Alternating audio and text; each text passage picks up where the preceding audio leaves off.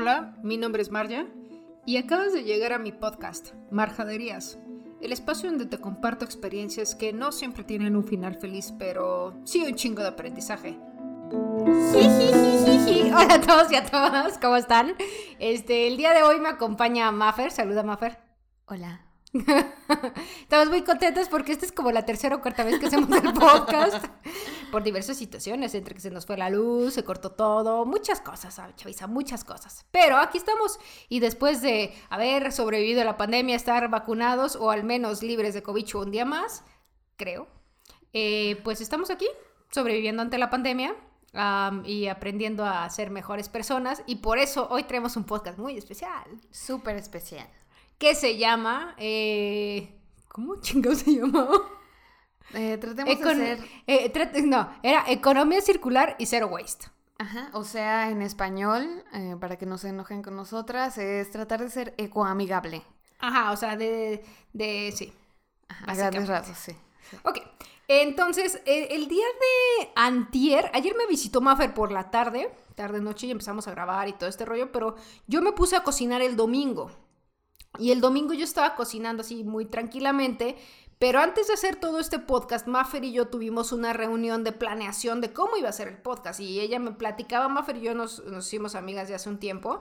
Ella es, novia de un buen amigo y como buenas feministas, pues ¿por qué no hacernos amigas? Nos unimos. Entonces eh, nos hicimos compas y todo el rollo. Tenemos ya tiempo de conocernos. Y yo admiro mucho como su labor dentro de esta parte, aparte de que trabaja en el Instituto de la Juventud, trabaja con toda la chaviza, buscan esta parte de innovación, emprendimiento, el, empujar a la chaviza menos privilegiada. Porque las habilidades, que el trabajo con jóvenes pertenecientes a bandas, muy bonito. Arroba Eso está cool, eso está cool, así, con la choliza. Ya no es chaviza, es con la choliza. Pues es, es, de todo un poco. Podemos hacer un podcast especial de eso, si me sigues invitando, gracias. Aquí presionando. Estaría cool, ¿eh? Sí, pensando en eso, los, los, grupos Lobo y toda esta chaviza que no tiene la oportunidad y realmente, pues tiene más allá que dar algo, ¿no?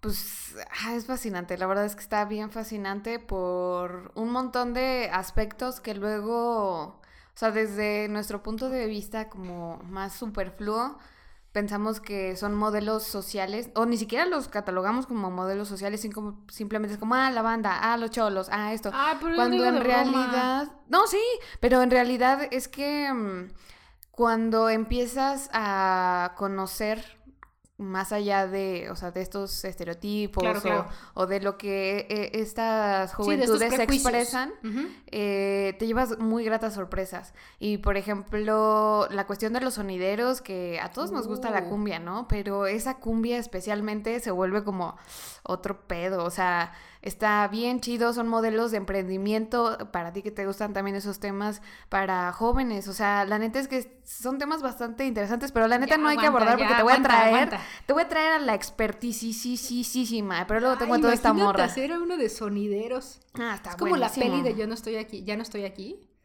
No la he visto. No, no, no, no, no, chulada. Es señor francés sonidero. Es que luego cuando dicen, ah, que estoy bien padre, ya es como... No, no, está muy cabrona, ¿eh? Te la recomiendo mucho.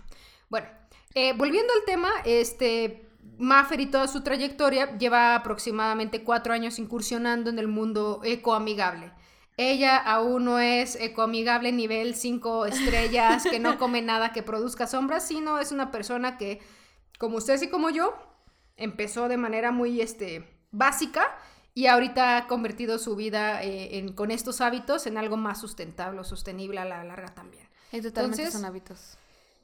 Lo que se me hace padre de Maffer es que puede, eh, no es alguien inalcanzable, aunque se hizo viral en TikTok por, una estupidez. por una pendeja.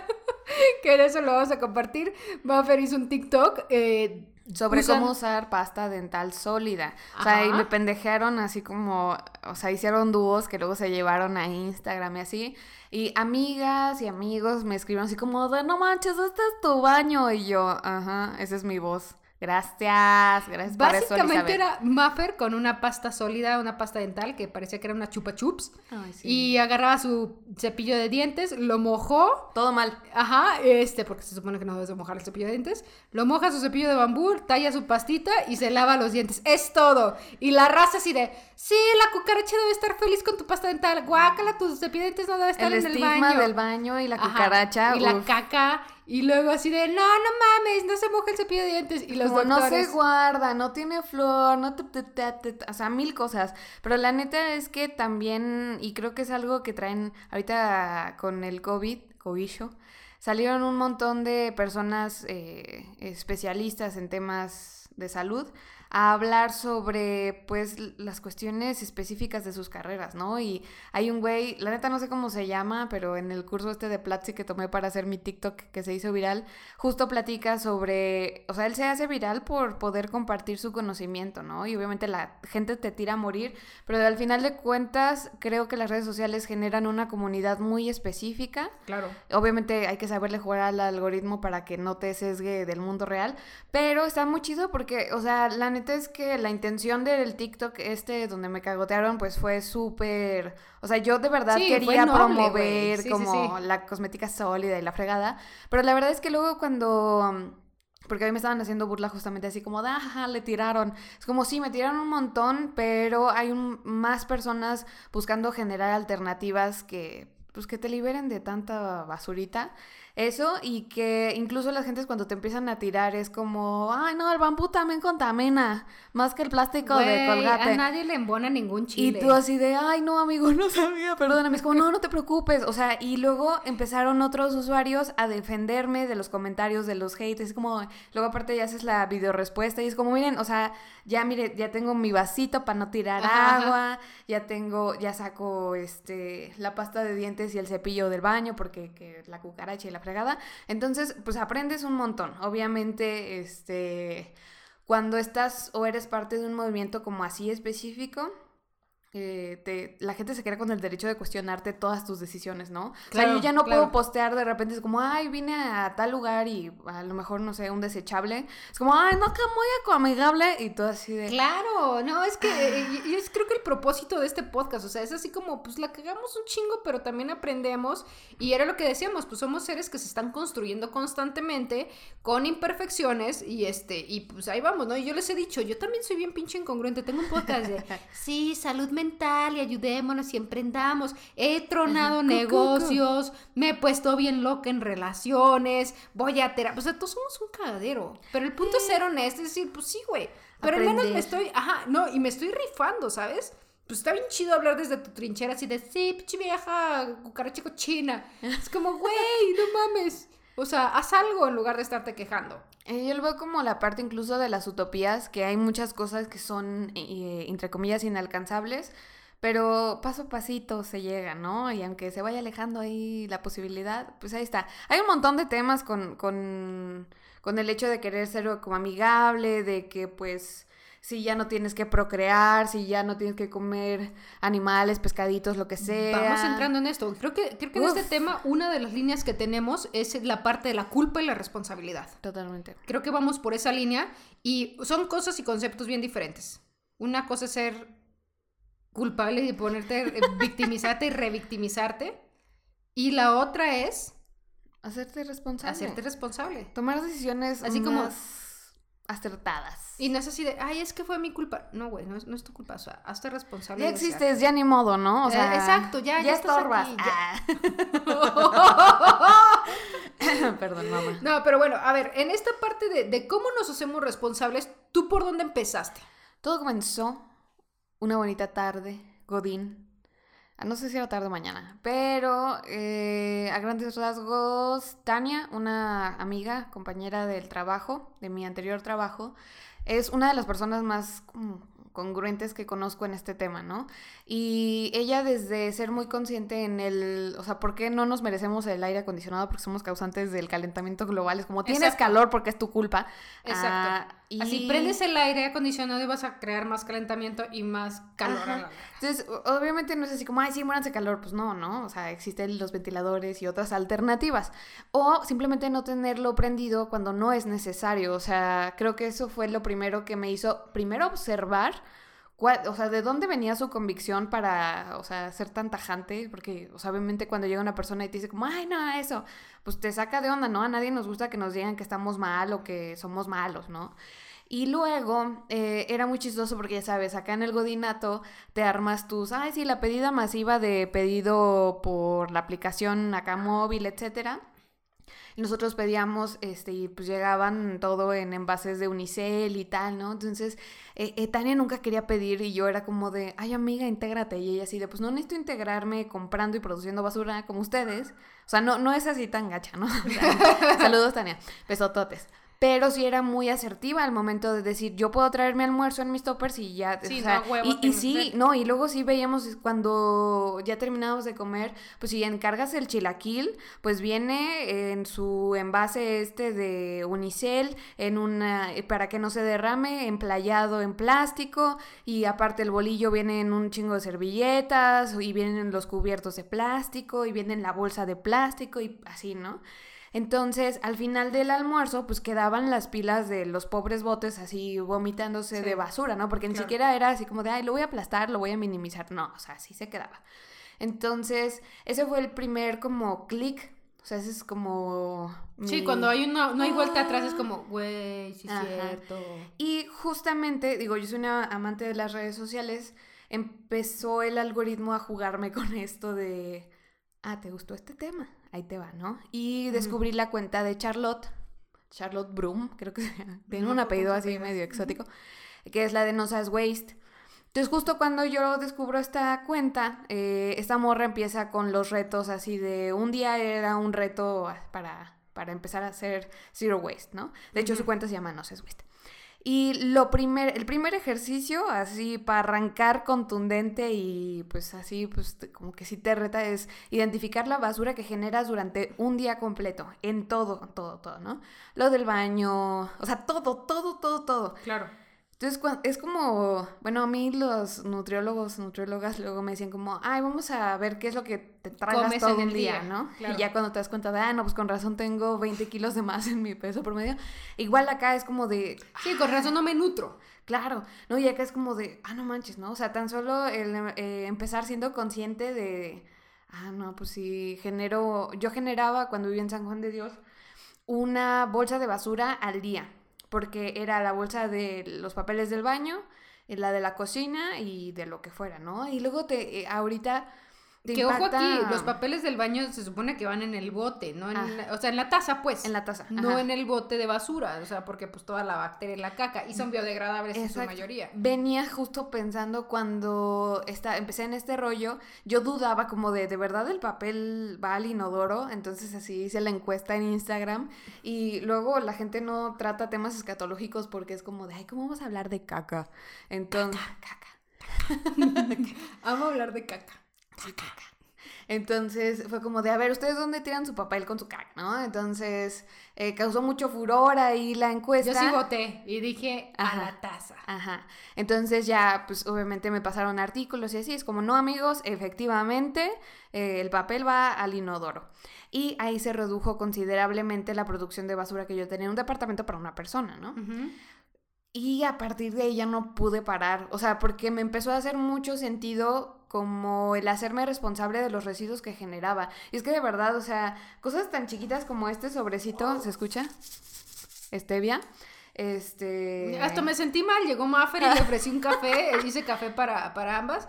Y le dije, no manches, mi pan tostado es pues el pan tostado capitalista, ¿no? Le dije, no es de masa madre acá hecha por los dioses de. Ajá. Le dije, y la otra es ¿quieres azúcar? Y así, pinches sobrecitos de este hecho, perdóname ya, por favor. Podrías comprar, ah, granel, que fue el siguiente paso. Pero es, que, o sea, la neta, muchas cosas eh, las vas aprendiendo. También es que tanto se te facilita. ¿eh? Es, exacto, es convicción. Y platicábamos eso de la parte, o sea, me hago responsable, pero también es la parte de la flojera. Y era lo que platicábamos del ejercicio de, de, las colillas de cigarro, ¿no? Totalmente. ¿Que puedes compartir? Eh, uno de, las, de los temas que trata Charlotte en No Seas Waste es la cuestión de la economía del comportamiento, etc. Ese era su trabajo formal antes, ahora ya pudo renunciar para dedicarse completamente a la promoción del cuidado medioambiental. Y el ejercicio que hacía es, bueno, ¿qué tan fácil le pones a la gente poder hacerse responsable de sus residuos? Y parecería estúpido porque todos deberíamos de ser responsables de pues, lo que hacemos y así. Pero Sin embargo, en un mundo de inmediatez y que debemos de satisfacer necesidades y comodidad. Cosas así tan, tan, sencillas como, por ejemplo, el ejercicio de la colilla de cigarro es eh, cómo en afuera de edificios, por ejemplo, en Ciudad de México, se acumula, ándale, se acumula una cantidad impresionante de colillas porque pues la gente sale a fumar, a chochar, etcétera, y pues ya gracias, bye, se sube a su, a su escritorio. Y ahí queda el basurero de colillas, que luego esas son las que también tapan coladeras, etcétera, etcétera, etcétera. Además de que tienen muchos tóxicos. Ya no fume, por favor. Este, yo ya no fumo. Hay que mencionar, ¿no? Este, entonces, eh, pusieron un botecito así como para las colillas, y se, redujo considerablemente la, el tiradero de colillas porque ya había un lugar inmediato donde podían depositarlas. Entonces, pues quienes salían a fumar no era como que tenían ganas de contaminar, simplemente no tenían dónde depositar su colilla. Es que eh, eh, aquí es donde hablamos de los modelos de consumo y hasta los modelos de producción. O sea, ahorita lo que hacemos es, pues básicamente pensamos de manera lineal, ¿no? Entonces, se saca la materia prima, se extrae, se fabrica el artículo, el termo, el cigarro, lo que el, artículo ese que no necesitas, pero llegaste a la tienda donde no encuentres y dices, ay, sí, necesito esto para ordenar mi refrigerador. Pura madre, no Miniso, ¿no? Este, y después de eso pasan la fabricación, lo distribuyen por todo el mundo, te lo venden y obviamente estos artículos tienen una duración de vida no duran para siempre como, pues no están diseñados para eso porque mundo capitalista, ¿no? Y después de eso viene la ganancia para la empresa. Pero ¿qué pasa con todo lo que se destruye? ¿Qué pasa con lo que no se puede reparar? ¿Qué pasa con todo este rollo? Entonces nada más es una forma de consumo lineal. Y a lo que apelábamos era esta parte de la economía circular. Tan solo puedes tomar decisiones como lleva tu caguama retornable.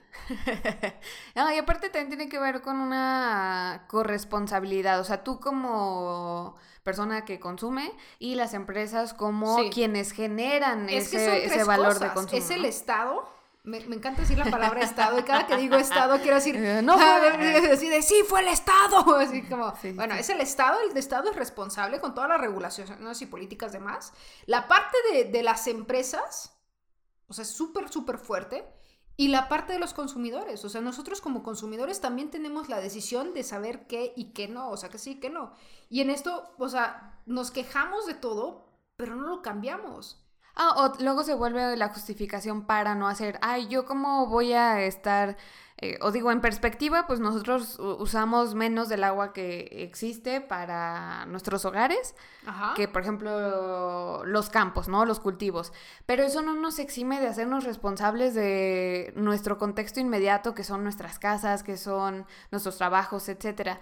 Yo creo que aquí, amistades, lo que podemos eh, exponer es este punto de vista muy personal y muy, muy cercano y muy posible de lo que sí podemos empezar a hacer ahorita, o sea, ahorita de ahorita que terminen de escuchar este podcast. Podemos hacer empezar con la parte de cambiar hábitos de consumo, ¿no? Porque aparte este la bronca es cómo fabricamos las cosas. O sea, cómo se fabrican, cómo las consumimos, si se reparan o no se reparan y bueno, a los emprendedores aquí es donde tienen que echarle coco para la parte de innovación de la economía circular y no solo así de, ah, sí, voy a hacer un jabón ecológico que acabo mandando a toda la República y contaminando por todo el mundo. Así de, ah, sí, voy a hacer un producto orgánico que solo es orgánico para quien lo consume, pero te acabaste todas las reservas forestales. Y un extremista, ¿no?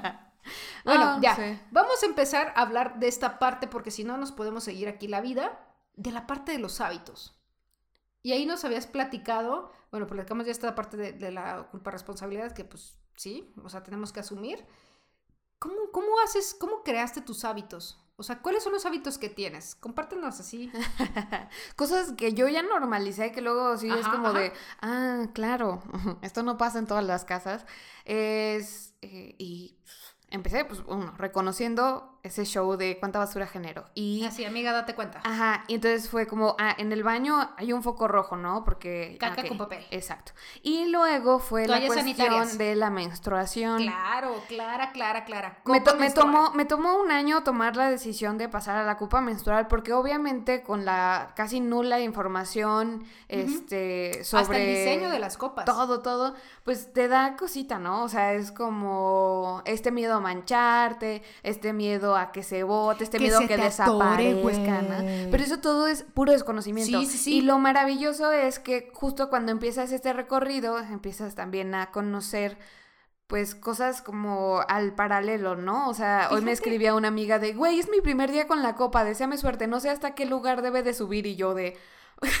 Güey, Fíjate o que mi primera copa la compré hace añales, bueno, no tantos, pero sí hace ya bastantes años, yo creo que como unos dos años, no sé Ajá. cada cuándo se debe de renovar, pero solo tengo una, ¿no?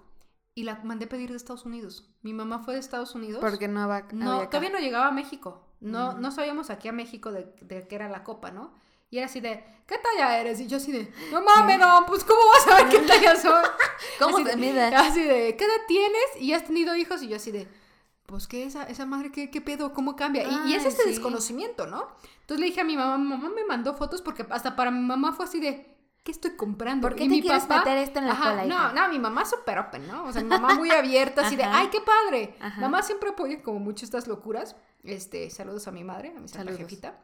Eh, la parte cuando también estuve en emprendimiento ecológico, también ahí estaba mi mamá. Ajá. Y este, y mi papá así de, ¿cómo se usa esto? O sea, mi papá también estaba Súper incómodo, ¿no? No, no, no, los, los dos son muy abiertos. La verdad Súper. tengo papás muy abiertos, Qué este, chido. muy y, y abiertos también al diálogo. Y este, o sea, de mente y de diálogo, no sé de otras cosas, no vamos a hablar de eso. Dicen que, ¿qué? Y, y, y mi mamá me dijo, pues aquí está. Obviamente cuando me llegó yo no sabía ni cómo ponérmela. Leí Ujú. las instrucciones, cómo sacármela. Y era así como, ay, Dios Ah, mío, ya que no se se me queda ahí. Sí, es horrible. Pero ya después vas agarrando práctica. Y ojo aquí, eh, que aparte ya en, la, en el Senado ya está la parte de la ley de menstruación digna, que es llevar la parte de los servicios o las...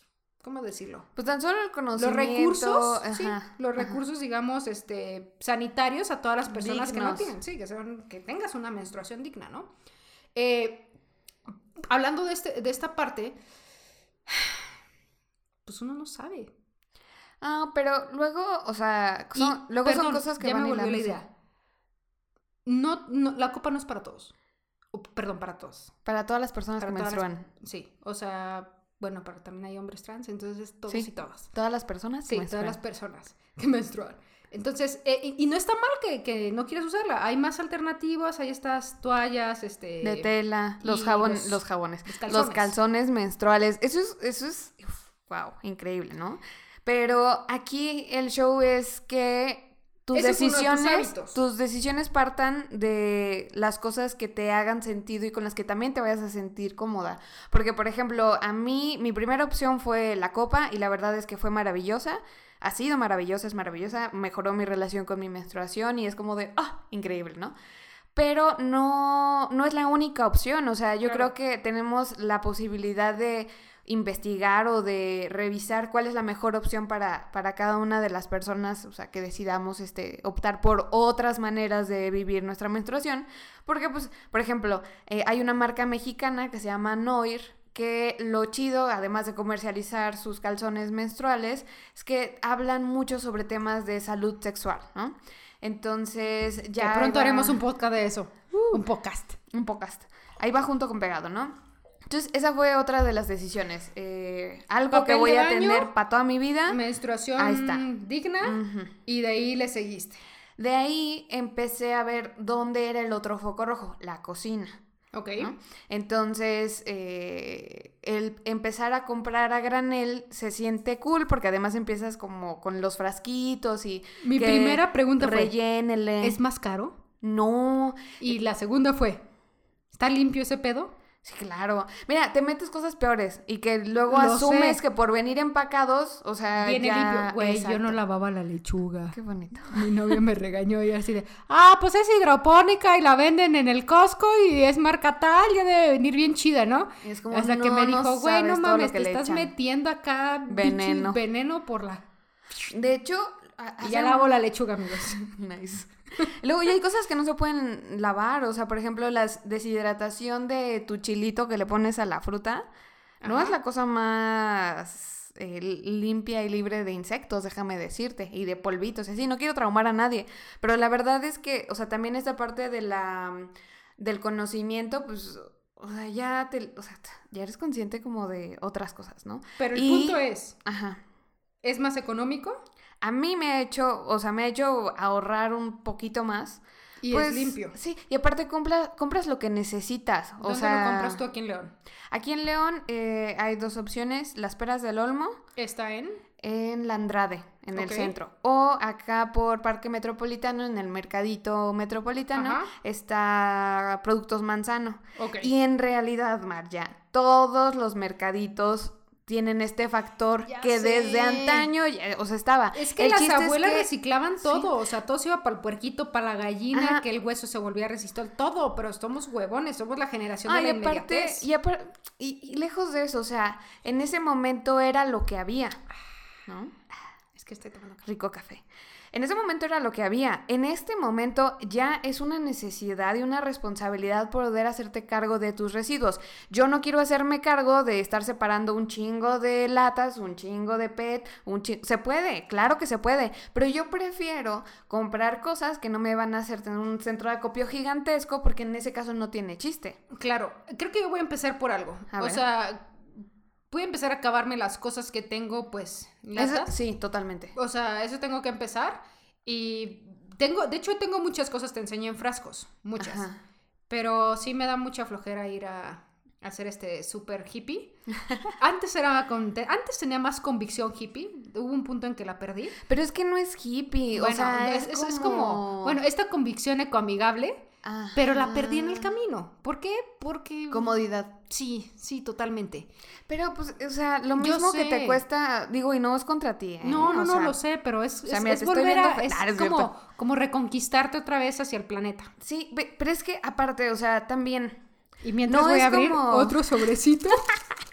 no es como, ay, no, pe- pecado porque vas a Walmart, o sea, no, es simplemente empezar a tomar decisiones que te ayuden, te faciliten este camino, pues a no joderle tanto la vida al medio Ya ambiente, sé. ¿no? Sí, no, Entonces, hay cosas que pues evidentemente no vas a poder suplir a la primera, ¿no? O sea, eh, lo que te contaba, pues hay, por ejemplo, el los chiles en vinagre, el papel de baño, los espárragos o u otras cosas, es como, es más fácil comprarlos ya hechos, ya enlatados o ya así, pero no quiere decir que no exista la forma en la que yo haga mis propios chiles en escabeche. Y ya tengo la receta, ya me la pasaron, Tienes que entonces, pasárnosla. totalmente. Ahorita te- que te sigan también en TikTok. Ah, Siguiente sí. pregunta.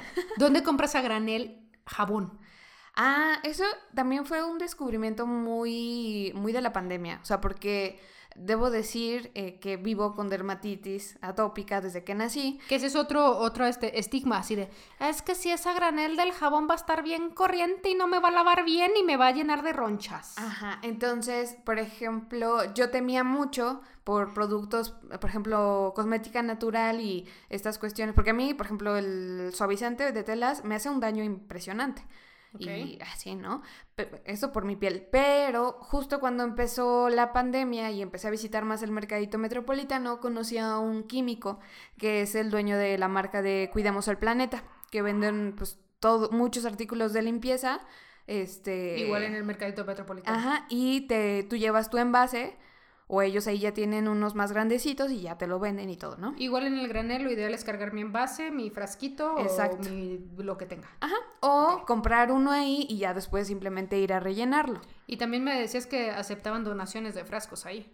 Eso es en a granel, Ah, con las peras del olmo. las peras del horno, Ajá. que está en la Andrade. Ajá. Venga. Entonces, eh, platicando con este señor, le dije, mire, la neta, yo le he sacado mucho a comprar jabón a granel para ropa, porque pues, o sea, la dermatóloga me dijo como de, o sea, cero suavizante y tu jabón ideal es tal, ¿no? Tal marca, específicamente tal marca.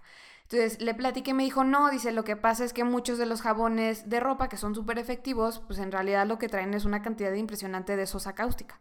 Que ¿Qué es eso, eso? es lo que te, a ti te causa la comezón. Pues es un componente, güey. Yo no entiendo química, me caga la química. Pero él me explicó muy, ama- muy amablemente que eh, su jabón no contiene sosa, por lo cual también lo hace eh, Güey, ya quiero ir a una especie de biodegradable.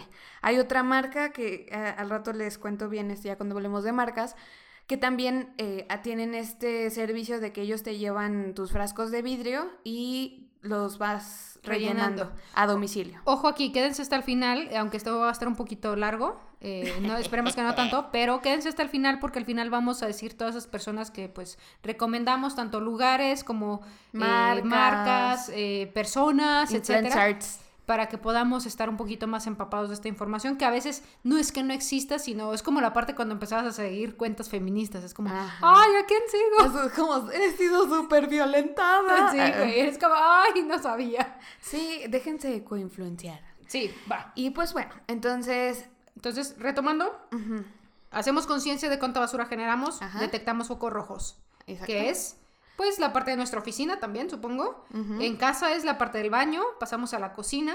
En la cocina nos damos cuenta de la manera de ir a comprar, Exacto. como de dentro ya cuando consumimos, cuánta basura estamos generando. Exacto. Y luego ahí en la cocina eh, empiezas a comprar a granel y todo muy chulo y así, pero ¿qué pasa con todos esos residuos orgánicos que pues también van saliendo irremediablemente porque luego te vas em- empezando a empapar como de, ay, hay que disminuir el consumo de carne. Y Ahora empiezas que con hice los vegetales. Té, té- el té inglés, que me sobró como la hoja del té, dije, ay, le voy a juntar mi basura orgánica a Muffin para que haga su composta. Pero dije, verga, ¿por qué no hago la mía? Exacto. En realidad es, es muy fácil, ahorita empezamos con el tema de la composta, porque justo dije, ay no, o sea, en ese momento cuando me empezó la cosquillita de la composta, vivía en un departamento en el que pude haberlo hecho, claro que pude haberlo hecho, pero la realidad es que todavía no me sentía totalmente de lista de empezar con este proceso, porque aparte no me había puesto a investigar. Entonces, pues ya. Ya con la investigación, con la las nociones de qué es y cómo se hace y todo, yo dije, ah, pues nomás necesito tierra y necesito mis residuos. Que ojo aquí, hay tres tipos de composta, ¿no? Ajá, La caquífera, la poposta. eh, la de lombrices, la de lom- la lombricomposta y la composta la seca. seca. La que tú haces es la seca. La composta seca. Ajá. Cuando empecé con este rollo, ya un poquito más entusiasmada. Caquífera. Caca. Este. Eh, ya me había mudado y tenía un patiecito. Y yo dije, mira, aquí, mira, eh, aventando el residuo, el jitomatito. O sea, no habías hecho así. composta, no no había habías hecho aventado composta. Yo nomás así como de. la tierra. Como de, ah, el residuo del café. ah, este, resi- así residuos chiquitos, porque también pues es iba a como el aventar así capítulo como- de los Simpsons donde dejan de pasar por la basura y que afuera tienen un cagadero Más o y que avientan todo por la ventana así de ¡Adiós, salchichas! Esa, esa era yo. Y ahí de ahí, antes, o sea, germinó un jitomate. O sea, tu aventadero. Ajá. No mames. Germinó un jitomate y en el tiempo en el que estuve viviendo en esa casa no hice composta, pero tenía una mata que me dio kilos y kilos de jitomate. ¿Neta? Entonces yo le mandaba WhatsApp a mis vecinos así de, oigan, este, tengo jitomate para trueque, ¿no? Entonces de repente Esa es otra cosa que vamos a tocar, el trueque. El truque es Continúa. maravilloso. Entonces, como, de, ah, pues va- vengamos su jitomate. Entonces, eh, iban las vecinas y era como de, ay, mira, te traje para que tú hagas una salsa. Y ellas hacían salsa con el jitomate que se daba en mi patio. O sea, unos chiles. jitomates increíbles. O sea, el chile, el cilantro, la cebolla y así, ¿no? Wow. O una señora me regaló unos vasitos tequileros. Ah, Fue como de, ay, ¿qué le doy? Y ya no agarró. Porque, pues, X, ¿no? O sea, incluso podía regalarlo, pero esa sensación de poder intercambiar como este beneficio estaba muy, muy chido. El trueque está muy cool. Digo, yo no hago trueque como tal con, con la señora que trabaja aquí en la limpieza, pero un día me di cuenta que tenía tres vajillas. O sea, tengo dos vajillas iguales porque mesa grande. Señora rica. Sí, porque señora capitalista, minimalista aparte, me encanta el minimalismo, pero o sea, yo quiero tener dos vajillas para, me encanta hacer cenas y me encanta recibir gente y tener la mesa llena, ¿no? Pero también tenía una vajilla que traía yo desde, desde que viví en el DEPA, Que ni usabas. que no usaba y que estaba ahí. Y yo decía, ¿por qué no se la doy? Y es como esas cosas que, que somos aprensivos a, tanta tontería. Es como, doña, ¿quieren que? Sí, claro, eh, tenga, llévese. Y así empecé, güey. Y empecé a sacar y sacar y sacar y sacar. Y, es como cuando tienes como este recuerdo, ay, no, es que este fue cuando hice, ya la chingada, sí, sí, ya la chingada. y, y, otra fue cuando viniste tú, que te regalé el, lente de para, para tu celular. Y la mochila. Que te dije, y una mochila, que te dije, mira, la, me gusta y la quiero todo, pero no la uso. Ya la traigo a todas partes. O sea, yo no la uso ni la voy a usar porque tengo más mochilas como esas. Yo soy adicto a las mochilas, yo soy adicto a las gorras, y que tienes un chingo de pendejados que ni siquiera usas. Entonces dije, ah, pues el trueque, y tú me hiciste también regalitos. Y yo decía, ay, qué bonito. O sea, nunca me había pasado. Y, y, creo, y me gustaría hacer el trueque y más adelante hablaremos de eso. Pero, entonces, tú composta, no composta, porque no hiciste composta ni hiciste dio... huerto, tu aventadero te dio jitomates. Exacto. Entonces, cuando tuve que dejar esa casa, y eh, que ya me mudé a mi casa, tu casa ahora, eh, la actual, eh, ya dije, ¿sabes qué? Justo explotó la tacha de la pandemia. Ajá. Entonces, Cintia Bermúdez, besotototes hasta donde estés ahorita estudiando, porque es una mujer muy estudiosa ella.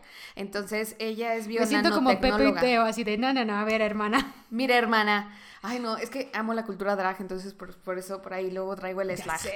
Pero, este cuando empezamos en el instituto a querer lanzar contenido, pues para ver qué pasa en la pandemia fue inicios, nos mandó un video de cómo hacer composta en casa. Entonces ella, en un video de menos de 30 minutos, ¡pum!, te explica cómo hacer la composta seca, ¿no? O sea, te fuiste como vegano al huerto. sí, órale. Uh, sí, ay, qué bonito. Lo pensé mucho, la verdad. Estoy buscando el momento para Para usarlo. Entonces, eh, tal cual, la composta, ah, como yo la entendí, fue como de, ah, claro, pues es una lasaña de materia seca que puede ser hojas, que puede ser periódico, que hojas, hojas de árbol me refiero. Ajá. O, por ejemplo, lo de la poda, puede ser eso también. Eh, o periódico y, tierra. Ajá, periódico sí, porque sus tintas son orgánicas. Ok.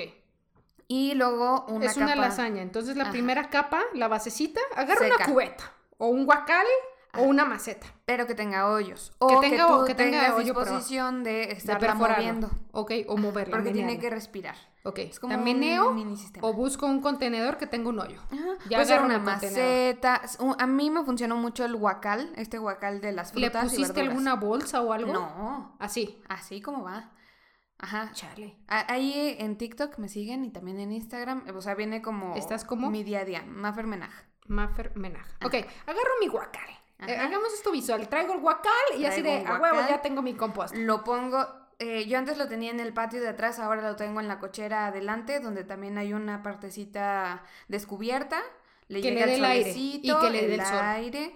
Y este ahí le echas tu primera capa de materia seca que pueden ser las hojas que pueden ser la tierra. O el periódico. Incluso el acerrín pero acerrín de madera pura o sea sin tratar. Sin barniz. Exacto y, o puede ser, me decías, las cascaritas, la cáscara como, bueno, la base de cartón donde viene el huevo. Exacto. La de como, pues sí, cartón. Como craft, ¿no? Ajá, ándale. Entonces agarro mi guacal, le pongo mi base seca y luego...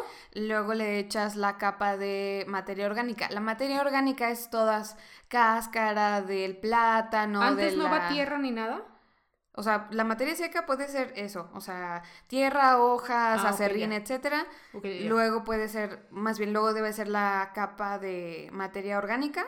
Ajá, todo lo que pique de verduras para la semana. Exacto, exacto. Todas las cascaritas y eso. Obviamente, pues si se te echa de repente a perder un jitomate o lo que sea, puedes echarlo, lo ideal es cortarlo. Lo ideal en realidad sería que no hicieras food waste. Exacto, pero ese es otro tema y ya le echas tu capa y así es una lasaña. la última capa debe de ser materia seca para que no huela.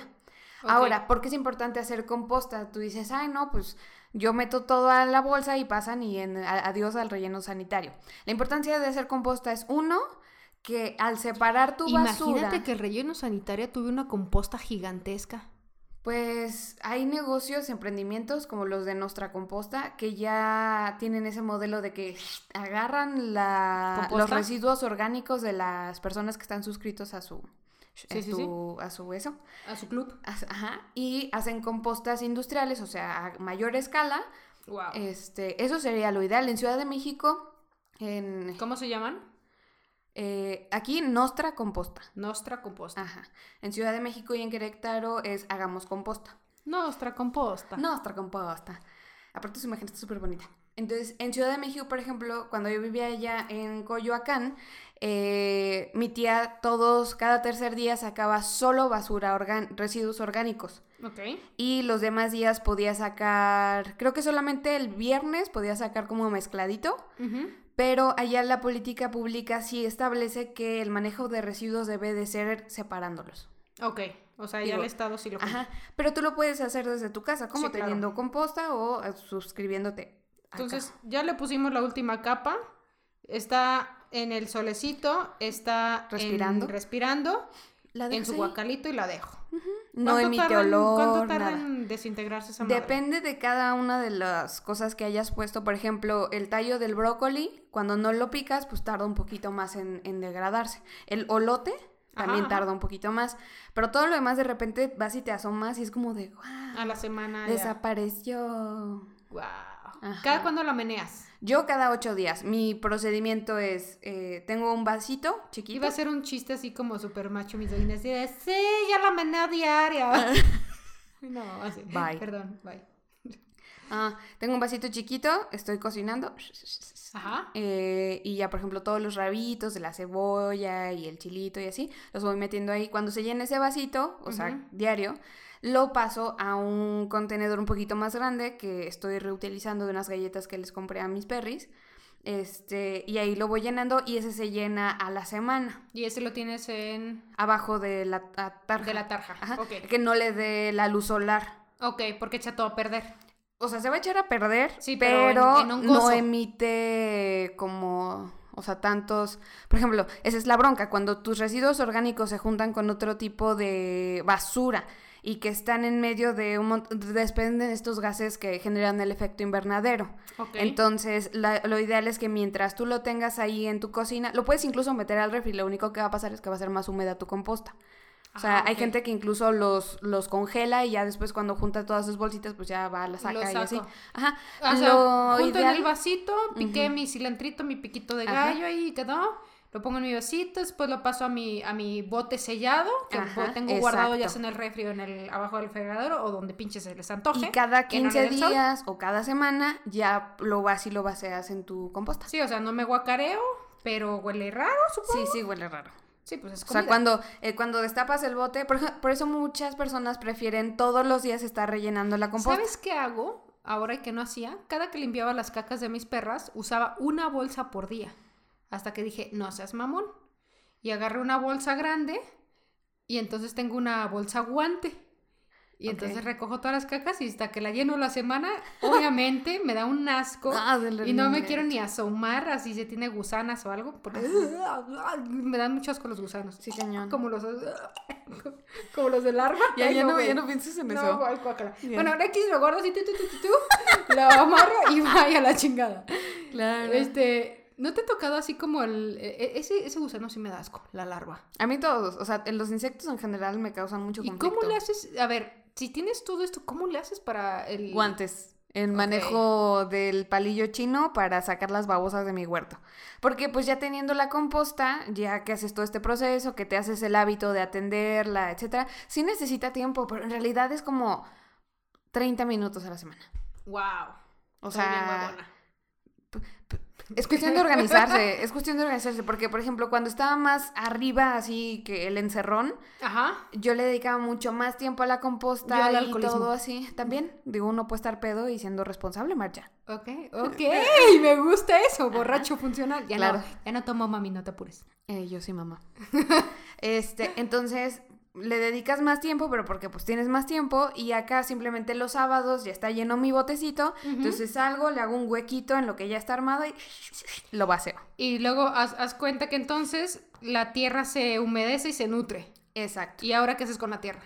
Con la tierra hay una cosa que se llama estibador, que es como el que usan los albañiles. ¿Como un colador? Ándale. O sea, un como de arenita. Ajá, para, como para cernir tu tierrita. Ok lo que haces es que pasas ahí ya cuando la composta está totalmente café y huele a bosquecito húmedo como a Sierra de Guanajuato cuando llueve, es que está lista. Si huele todavía medio extraño como a huevito o como a choquía o así, todavía no está lista. Ok. O sea, no es que te va a dar el tufazo, pero... Sí, o sea, este, todavía está así como Nel. Todavía no pasa, chavo. Entonces ya cuando está totalmente seca, o sea, ya cuando está totalmente eh, café, haces este proceso de como el Colarla. colarla. Es que Maffer mueve las manos, pero ustedes no la están viendo. Entonces está haciendo así como la, Aquí la pinche malla acá, como echándole la Ajá. grava y la tierra. No.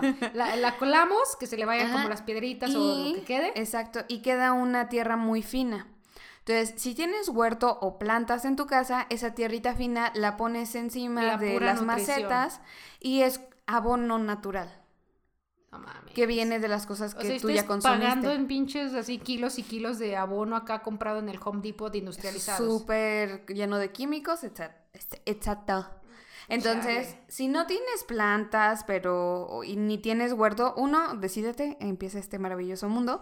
O a los arbolitos que están cerca de tu casa, de tu colonia, Échaselos. échaselos y va a ser un gran parototote porque los estás nutriendo. Es alimento Natural, totalmente. de la tierra para la tierra.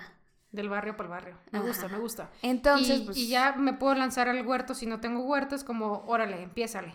Ajá, obviamente eh, yo tomé capacitación con Proyecto Casa de Tierra, síganles, en- y recibí mi kit de huerto, que era un guacal, ese sí iba forrado con una, este, con una bolsa negra, con hoyitos, ya venía el sustrato, que es la tierra preparada, con el- la tierra y el humus y bla, bla, bla, ellos ahí te explican todo el show, un paquete de semillas, Ujú.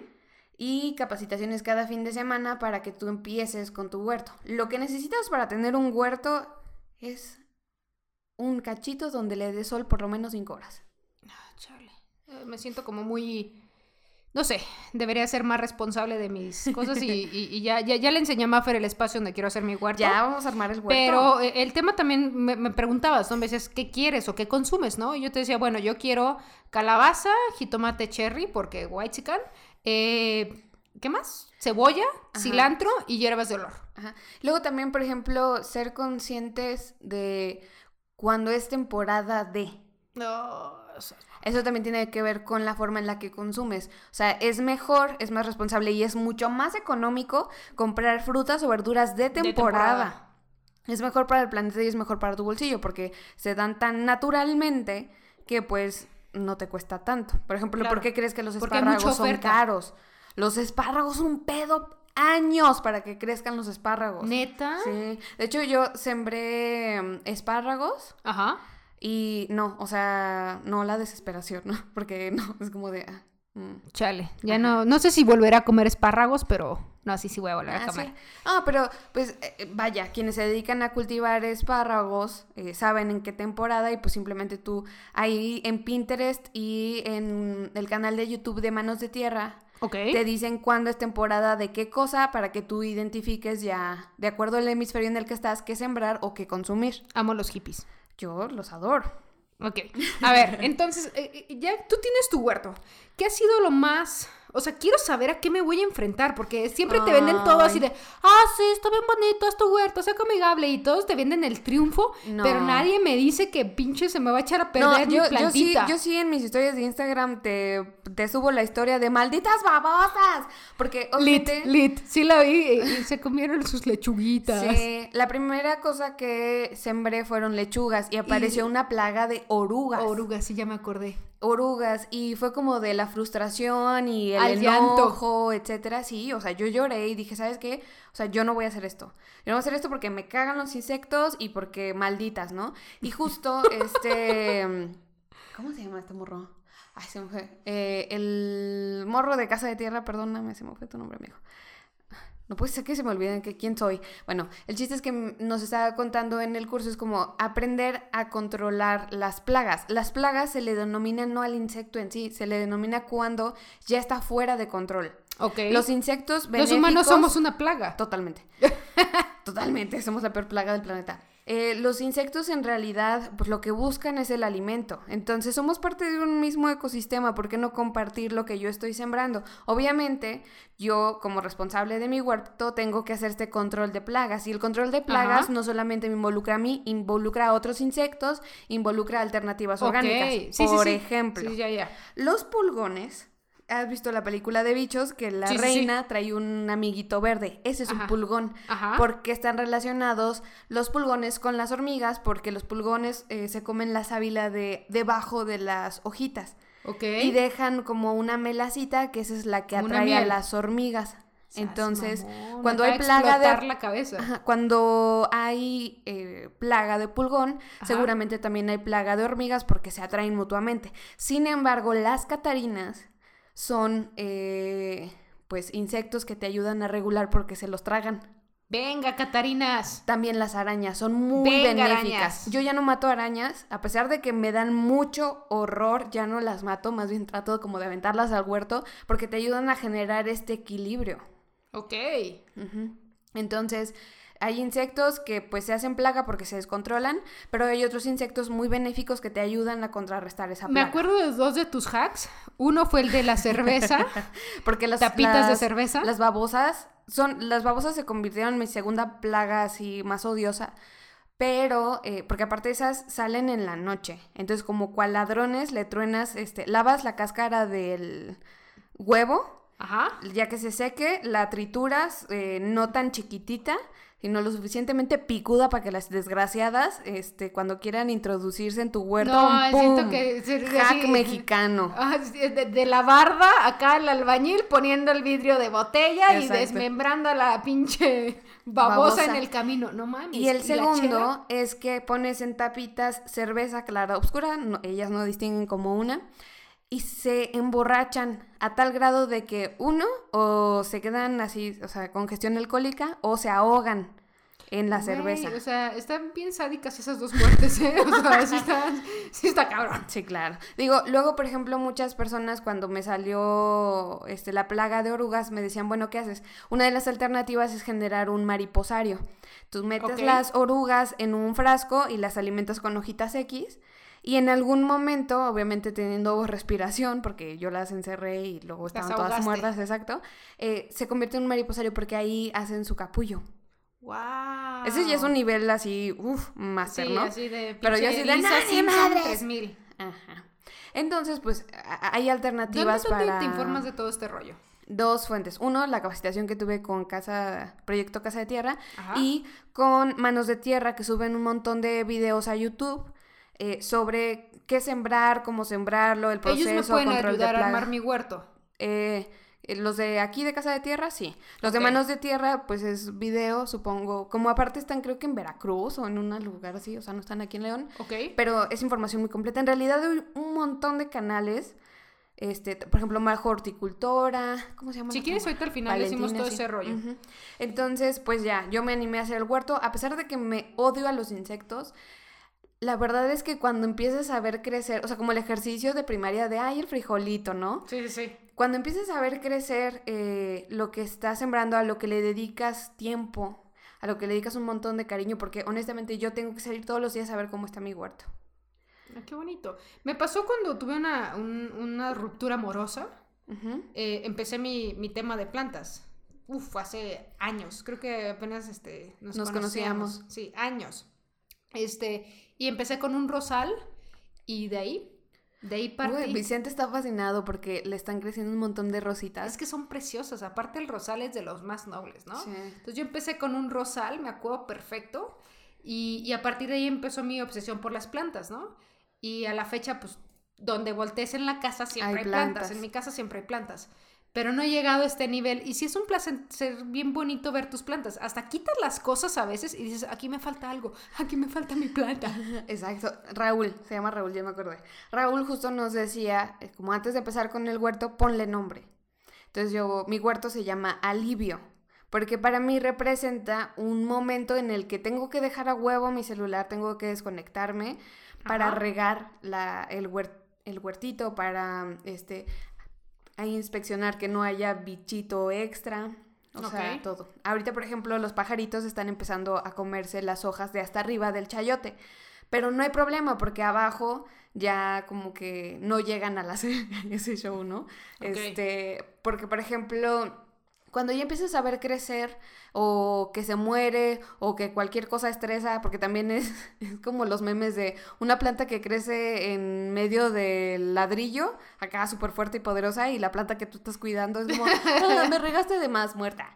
Entonces em, empiezas a, a saber como los mejores horarios para regar, que es en la noche, para que no, en las mañanas, muy muy temprano, cuando no cae el sol así, y luego luego, Sí, sí, es bueno regar porque pues este, no se genera este efecto lupa si le caen gotitas de agua a las hojas. Ok. Pero es mejor regar en la noche porque así absorbe todo el, este, se Sí, queda no se humedito evapora luego, y no se evapora, exacto. Y ahorras agua. Wow.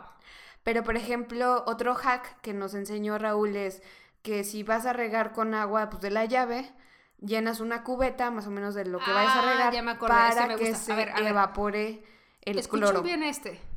O sea, el agua viene con mucho sarro, cloro y demás. Exacto. Entonces, para Con que se evapore todo ese rollo, el, el que no tenía tu pasta de dientes, Chinga. para que todo ese rollo se evapore, pones tu agua en un Una tambo, cubeta una de 20 cubeta, litros, una cosa así. y dejas que se repose cuánto tiempo? Pues una noche. Unas 12, 24 horas. Ajá. Y ya con, Con, eso esa agua riegas. riegas.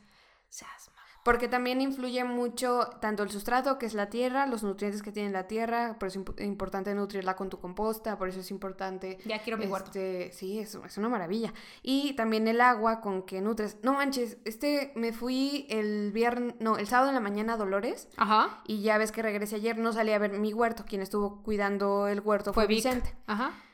Y hoy en la mañana que salí, el reel que subí hoy, no mames, yo estaba impresionada porque la selga, la lechuga, el kale, este, y los rábanos crecieron un chingo en cuestión de dos días simplemente porque empezó a llover mucho. Entonces Es que de, la agüita del cielo es la agüita del cielo. mañana voy a cosechar para hacerme mi primera ensalada, güey. No mames, qué Sí. bonito, mándame foto. Sí. Ya subí hoy un reel y un TikTok sobre cómo se ve. Pero la neta es que es bien mágico, es bien, bien mágico. Si te vas a enfrentar a que, pues tienes que dedicarle un rato a regar, si no llueve, ¿no? Claro. O tienes que dedicarle un rato a ver que, pues no haya bichito extra. Yo tengo, este, alternativas tanto orgánicas como 100% naturales para control de plagas. Las orgánicas son el aceite de neem y el jabón potásico para evitar mosquita blanca, para evitar babosas u, u orugas.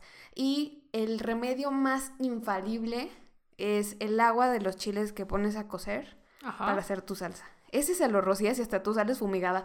Porque es tan fuerte el picor. Claro. Lo que es lo que buscan los insectos? Pues lo rico de la sábila de las plantitas. Eso van a tragarse, ¿no? Cuando tú les echas chile, pues estos no son acá como uno que con gastritis y todo decide seguir Tragando echándole un montón de salsa. Así tú lo... Lo rocías Lo y con eso, pum, Exacto. bitch. Exacto. Se alejan porque pues ya no sabe rico, ya pica. Ok, a ver, entonces esto está muy cabrón. Ya, ya, ya pasamos por todas partes.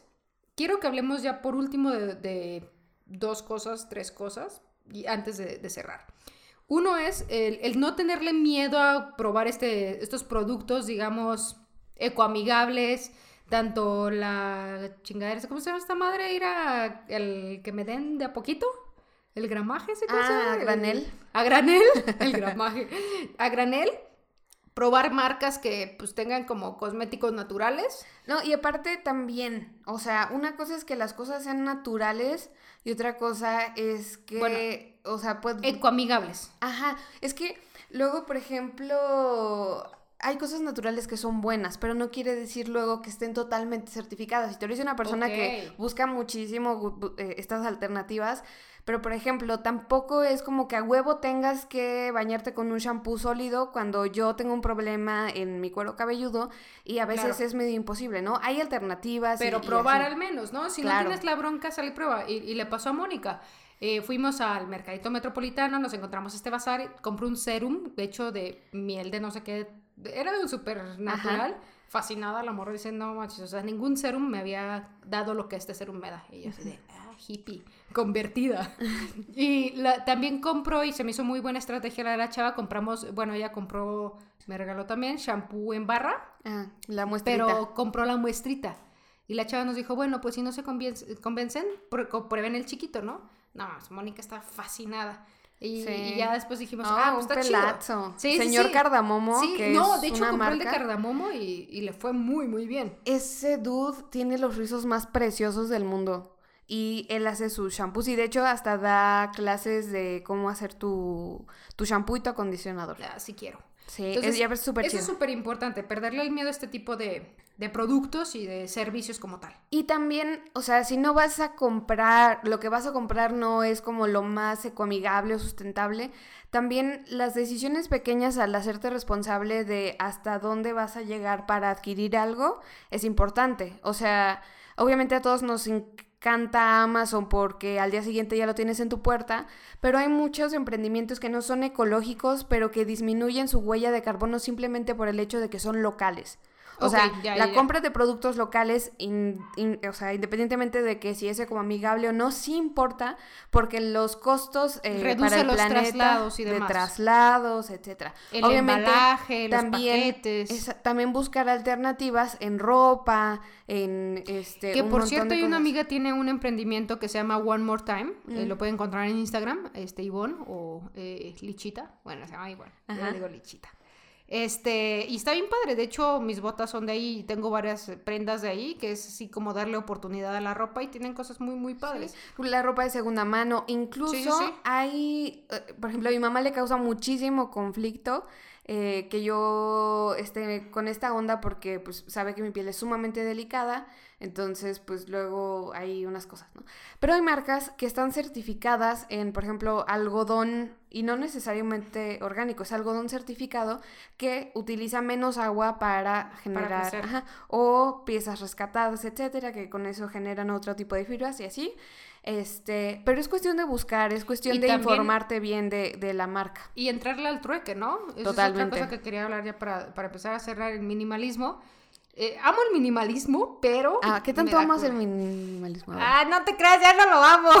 Pues resulta que yo voy a retar a Marja a Seas mamón. un mes de minimalismo y el reto es que así, a ver si muy chida, a, a ver si muy minimalista, a ver, a Ay, ver, no mames. que suene el tonito este de TikTok, A ver, a ver, lo si que muy muy- minimalista, Échale. el día uno se saca una cosa, el día dos dos cosas, el día tres tres y así sucesivamente hasta el día 30. O sea, el día 30 Sacas tienes que 30 sacar cosas. 30 cosas de tu casa. Puede ser, o sea, desde un salero que ya jamás utilizaste, un recibo ¿Y de lo luz podemos que dar ya a venció. todo eso? Se puede dar a trueque, se puede regalar, se puede vender. Tú puedes hacer con eso lo que tú quieras. Jalapa, Veracruz. El chiste es desahogar tu hogar de todo este pedo. Porque va junto... Corte A, lo vuelvo a llenar. Ah, de hecho, o sea, no está mal porque incluso si te fijas luego es como, si una cosa va a entrar, una tiene que salir claro. en la cuestión del minimalismo. Y va muy pegadito porque incluso el hecho de poder despejar tus espacios tiene que ver también con eh, disminuir el consumismo, con todo este show. Por Ya, ejemplo, pues, yo dejé... Estrechemos manos. Ay, eso no suena. Estrechado. Ay, Charlie. Eh, por ejemplo, yo empecé a Cuando dejar empecemos- de comprar cloro Ajá. porque eh, esta nanotecnóloga, yo le dije, es que tienes que darme una opción para dejar de utilizar cloro porque contamina muchísimo y necesito seguir desinfectando frutas, verduras y etcétera. ¿no? Claro. Entonces, el vinagre es la cosa más Vinagre maravillosa. blanco. Y también de manzana, no importa. Ajá. ¿Con qué? Pues solito o, por ejemplo, yo para lavar los baños dejo reposando dos semanas cáscaras de naranja y limón con, o sea, un litro lleno de puro vinagre blanco, se deja reposar dos semanas, lo estapas y uf, qué quemón, o sea, eso es efectivo, no chingaderas, o sea, Ok. No puedes-. Exacto, puedes poner romero, puedes poner lavanda. El chiste es que lo dejes reposar eh, abriéndolo algunos días nada más para que respire. Dos semanas y con eso puedes limpiar. Oye, ¿cuánto tiempo tengo que dejar frutas y verduras si es con vinagre normal? Para desinfectar. Es que frutas y verduras no, no. O sea, Ah, nada más es la cáscara, sin no, no. gajos. No, no, no. O sea, si quiero desinfectar como para comer. Ah, 10 minutos. Ok, ya.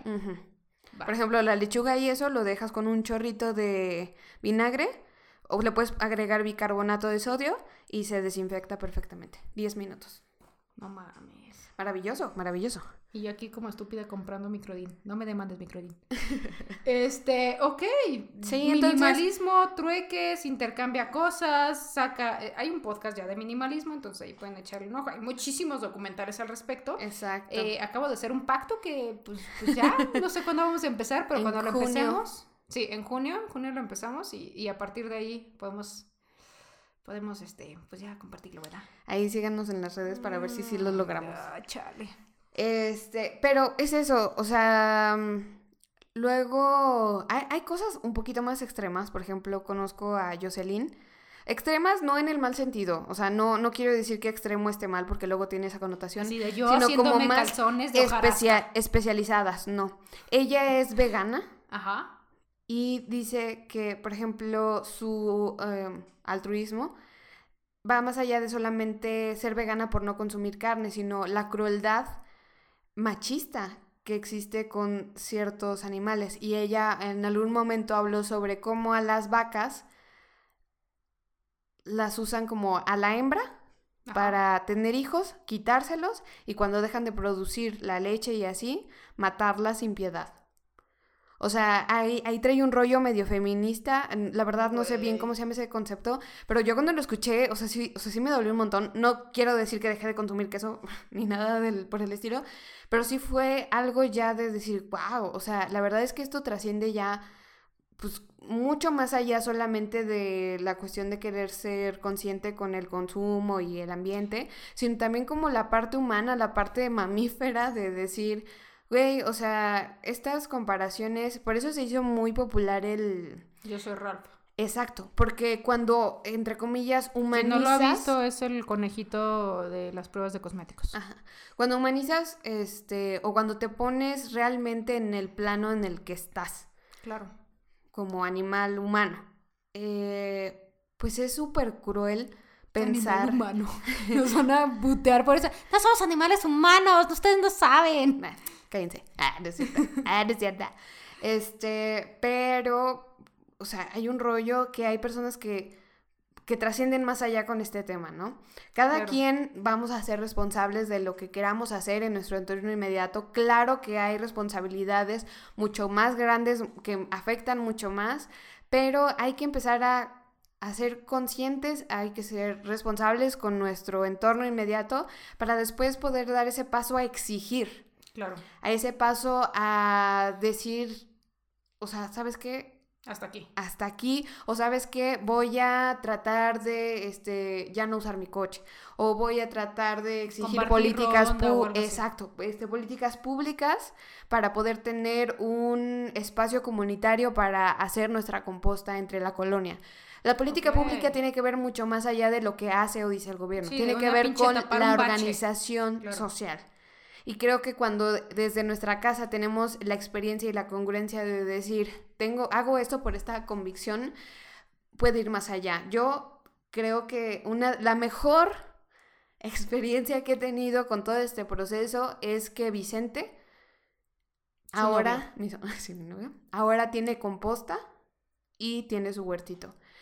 Wow, qué orgullo. Es maravilloso porque, o sea, lejos de que este yo diga, ay, lo logré y así, a él le hace sentido lo que está haciendo. Y, y antes era como, ay, me ayudas a, hacer el huerto, ay, me ayudas a la composta así. Ahora a él le sale mejor tierra de su composta. Ajá, ¿no? Entonces es como, está bien chido porque si a él le hizo sentido algo que yo hacía, que nunca se lo impulse, o sea, en algún momento dice que lo regañé, mi regaño fue como, ¿por qué chingados no te haces responsable de tus residuos? O sea, no me cuestiones a mí si tú no te vas a ser responsable de los tuyos. Entonces, dice que ahí fue el parteaguas pero pues es eso, es la responsabilidad y poder compartir esta experiencia y que si te da sentido, qué chingón. Y si no, no importa, hay otras maneras de, de hacerlo. De empezar a contribuir. Totalmente. De hecho, la parte en la que platicamos también de la reducción del consumo de carne es súper importante. Digo, también consulten a su nutrióloga si quieren dejar la carne al 100%, qué padre, sería lo ideal. Si no, pues bajen sus, sus consumos, ¿no? Yo llevo como casi toda la pandemia sin comprar embutidos o sea, jamón, salchicha, etcétera. Y no digo que no los coma, cuando salgo y así, pues sí los como. Pero al menos en mi casa desde hace como unos tres meses yo ya no, ya no tengo carne de ningún tipo. Si acaso atuncito, ¿no? Pero luego vi el documental este de Netflix. ¡Oh, no! ya no quiero. Ya sé, uno acaba todo panicado. Este, eh, obviamente, pues sé que debo de tomar ácido fólico porque Sí. este, hay que nutrir al cuerpo y lo que sea. Ese equilibrio, o sea, yo la verdad amo comer y me gusta mucho que los cortecitos y así, pero ya no lo hago diario. Y tanto para el valor nutricional como para el respiro que le da la- al planeta, está chido porque pues no me da ácido úrico. Y este, y también pues aprendes a comer de una forma mucho más equilibrada, ¿no? E- y eso no solamente con la carne, con los lácteos, con, con otros productos Que no debemos consumir lácteos, de hecho. Ajá, El- somos el único mamífero que sigue consumiendo lácteos de adulto. bien locos. Este, decía una TikTokera que recién descubrí. Esas son mis referencias, ¿eh? TikTok, eh, No, Spotify. no, también tienes mucha YouTube, gente bien ay. preparada. Sí, claro, ¿no? O sea, sí. Pero pues luego hay gente que utiliza estas plataformas y justo es mi objetivo, o sea, poder em, Educar desde ahí. compart- mm, compartir lo que a mí me pasa para después, si a alguien le hace sentido, poder acompañarle, ¿no? La verdad es que sí me han llegado mensajes preguntándome como de, oye, ¿cómo elimino esta plaga? Oye, Mafer, ¿cómo empiezo esto? Y así, y se siente la neta muy chido porque luego, justo con Jocelyn, este, nos unió el hecho de tener perritos y también que nos guste la cuestión eco Amigable. ecoamigable. Entonces, pues es eso, pueden encontrar personas muy, muy maravillosas, este, marcas eh, con un valor agregado excepcional, marcas mexicanas sumamente responsables y, este, pues sí, en este camino ha sido súper bonito, muy interesante, de un montón de control de frustración y este, y pues obviamente mi- no logro, no he logrado que mi mamá haga composta, pero yo sé que un día se logrará. amigas. Pero Vicente sí. Vicente sí. Eso es lo importante. Y sigue Marta. ¡Ah! Ya sigo yo. Y después sigue Mónica. Y va a decir, ¡Nah! Y al final, ¡ay, ve, mijito bonito! A ver, eh, ya vamos a cerrar entonces. Contactos. Contactos, empezamos. Aquí hice Primero una bonita tuyo. lista. Ah, yo soy arroba mafermenaj o mafmenaj. Facebook, Twitter, Instagram, TikTok, LinkedIn y ya. Y, ah, y Medium. Ah. y ahí, bueno, suelo etiquetar todas las marcas o emprendimientos o colectivos que, que me han ayudado en este proceso, pero se los voy a mencionar algunos, espero no olvidar. En cuestión local, Ecolíder es un colectivo que fomenta un montón los bazares de trueque, con quien estuve en mi primera experiencia y fue increíble. Ok. Em, liderado por esta Caro, Caro Torres. Proyecto Casa de Tierra para quien quiera Huerto. empezar con su huerto. Ujú. Nostra Composta es el servicio que hace la composta por ti. Te dejan tus cubetitas, tú echas tu residuo orgánico, ellos pasan cada 8 o 15 días o a centros de acopio, que son Mocan Coffee y son las peras del olmo, y ellos hacen composta por ti y en algún momento cuando esté lista la composta te la regresan a la tierrita nutrida. Las peras del olmo eh, en la Andrade con Ale, que tiene productos a granel de muy buena calidad, productos, ecoproductos. Ajá. Y este, ahí también es centro de acopio para frascos, es, este, ahí también te pueden rellenar de aceite o jabón y así. Ok. Ah, Pacheto es un emprendimiento de unas chicas que hacen pedidos a domicilio, o sea que ellas son, hacen entregas a domicilio, pero en bicicleta. Mm. Entonces está bastante chido. Eh, señor Cardamomo, cosmética natural, eh, cosmética sólida. Eh, también da cursos y talleres. One More Time, que es el emprendimiento de, ajá, de ropa. Y Limpiemos el Planeta, que es a granel todos productos de gel desinfectante, este, jabón para ropa, jabón para trastes. La verdad es el mejor que yo he ¿Y la Master Tania? ¿Eh? La Master. No seas waste. Ah, ahí te van lo nacional, está No Seas Waste con Charlotte. eh, Jocelyn Sin Desperdicios. Ajá. Manos de Tierra, que es justo todos los tutoriales en YouTube, es riquísimo ver este, todos. Y Majo Horticultora es una chica que eh, vive en Ciudad de México y que también habla mucho de, de plantas, de huertos, etcétera, y tiene una marca, un botiquín bastante chido que puedes adquirir. Unas marcas que me gustaría mencionar es Lani, que es la de la copa menstrual. Ajá. Noir, que es el de los calzones menstruales. Eilean, que es una marca de ropa mexicana, de hecho es queretana. Ajá. Este, está bien bonito todo lo que hacen, promueven mucho el, eh, ahora sí que para lo minimalista, la cápsula de ropa, Ajá. que son puros básicos, este, que te van a durar toda la vida. Son textiles recuperados y algodón certificado. Y Nana Cosmetics que es también pura cosmética sólida, que pronto, ah, también tengo un ecoemprendimiento que me heredó Lucre, que es petricor.ptrcr, este, donde vendemos apitelas y productos ecoamigables. Que debo presumir que Maffer me regaló una apitela, que es como una especie de tela que suple la parte de cuando tú tapas como el emplaye del plástico para la fruta o la sandía que te está gigante y la partiste. Entonces estoy muy emocionada por usarla. Se lava. Y es una telita. Voy a hacer un unboxing de mi apitela. Tiene una vida útil de un año y es compostable cuando termina. ¡Qué chulada! Es hermosa. Y yo viviendo aquí en el capitalismo como blanca privilegiada. De hecho, es una marca guanajuatense, ¿eh? Wow, estoy muy feliz. Sí. Este, este podcast que de regreso me ha, me ha inyectado vida, vida verde. Vida verde. Este, pues con esto terminamos. Muchas gracias. No, pues a ti. Ha sido increíble este viaje. Espero que hayan disfrutado con nosotros y que puedan compartirlo y comenzar al menos si no es armando tu composta, pues hay emprendimientos que te recogen tus residuos. Eh, hay alternativas. poquito. Hay muchísimas alternativas, solo está en que lo decidamos y pues poco a poco vayamos creando hábitos no se vayan como vegano al huerto, vayan paso a pasito para que no se, no se, no se frustren tan rápido. Limpien su bandeja de correo electrónico. Ah, los correos se guardan en servidores, los cuales contaminan, ocupan mucha luz, mucho espacio, así que desconecten lo que no estén utilizando. Hay un montón de alternativas. Entonces síganos para más consejos. Ya sé. Muchísimas gracias, Mofer. Gracias. Y gracias a todos y a todas las que nos escucharon. Este es el regreso del podcast y pues les mandamos muchos abrazos y, y esperamos que, que puedan hacer algo con toda esta información. Cuídense mucho y nos vemos el siguiente, pues no sé cuándo, pero pronto nos vemos. Chao.